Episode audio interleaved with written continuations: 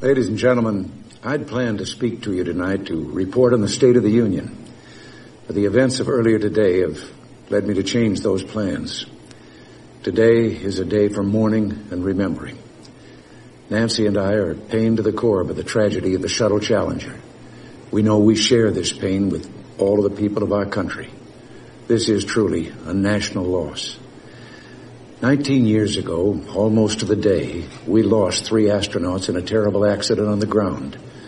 But we've never lost an astronaut in flight. We've never had a tragedy like this.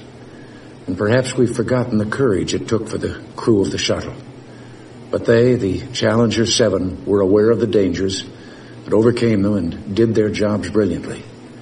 We mourn seven heroes.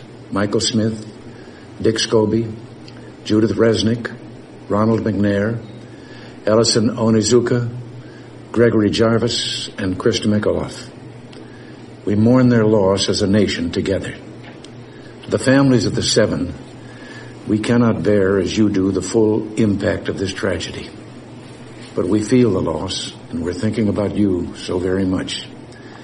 Your loved ones were daring and brave, and they had that special grace, that special spirit that says, give me a challenge and I'll meet it with joy. They had a hunger to explore the universe and discover its truths. They wished to serve, and they did. They served all of us. We've grown used to wonders in this century. It's hard to dazzle us. But for 25 years, the United States space program has been doing just that. We've grown used to the idea of space, and perhaps we forget that we've only just begun. We're still pioneers. They, the members of the Challenger crew, were pioneers.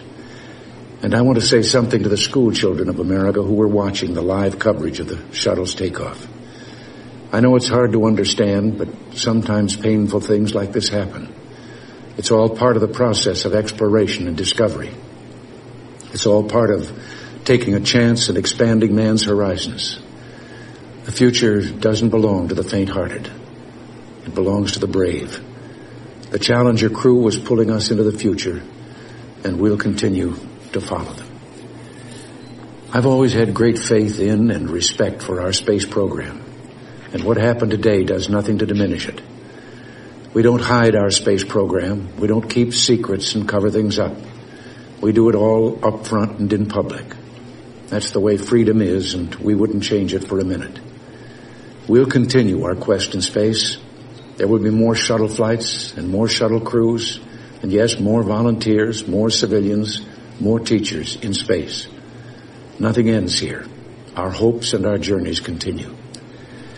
I want to add that I wish I could talk to every man and woman who works for NASA or who worked on this mission and tell them your dedication and professionalism have moved and impressed us for decades, and we know of your anguish.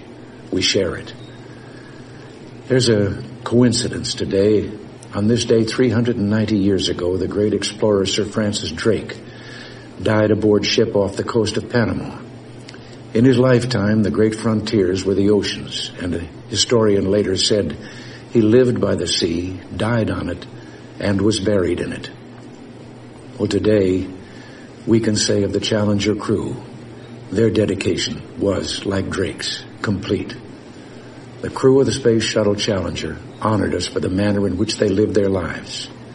We will never forget them, nor the last time we saw them this morning as they prepared for their journey and waved goodbye and slipped the surly bonds of earth to touch the face of God.